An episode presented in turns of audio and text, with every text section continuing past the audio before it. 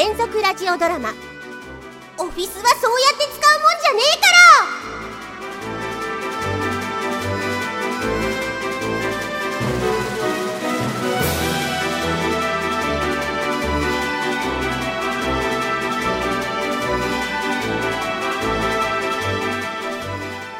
ら！マイクロソフトオフィス。以下オフィスはパソコンの普及以来その名の示す通り職場で欠かすことのできない業務アプリとしての地位を築き上げてきました。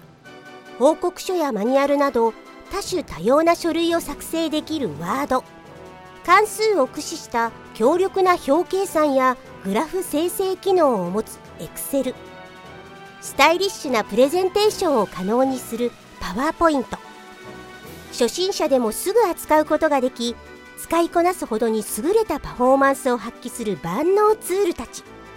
しかし万能であるがゆえにこれらはしばし目的遂行のために強引な使われ方をしたり果ては他のシステムの代用品にされてしまうこともあります。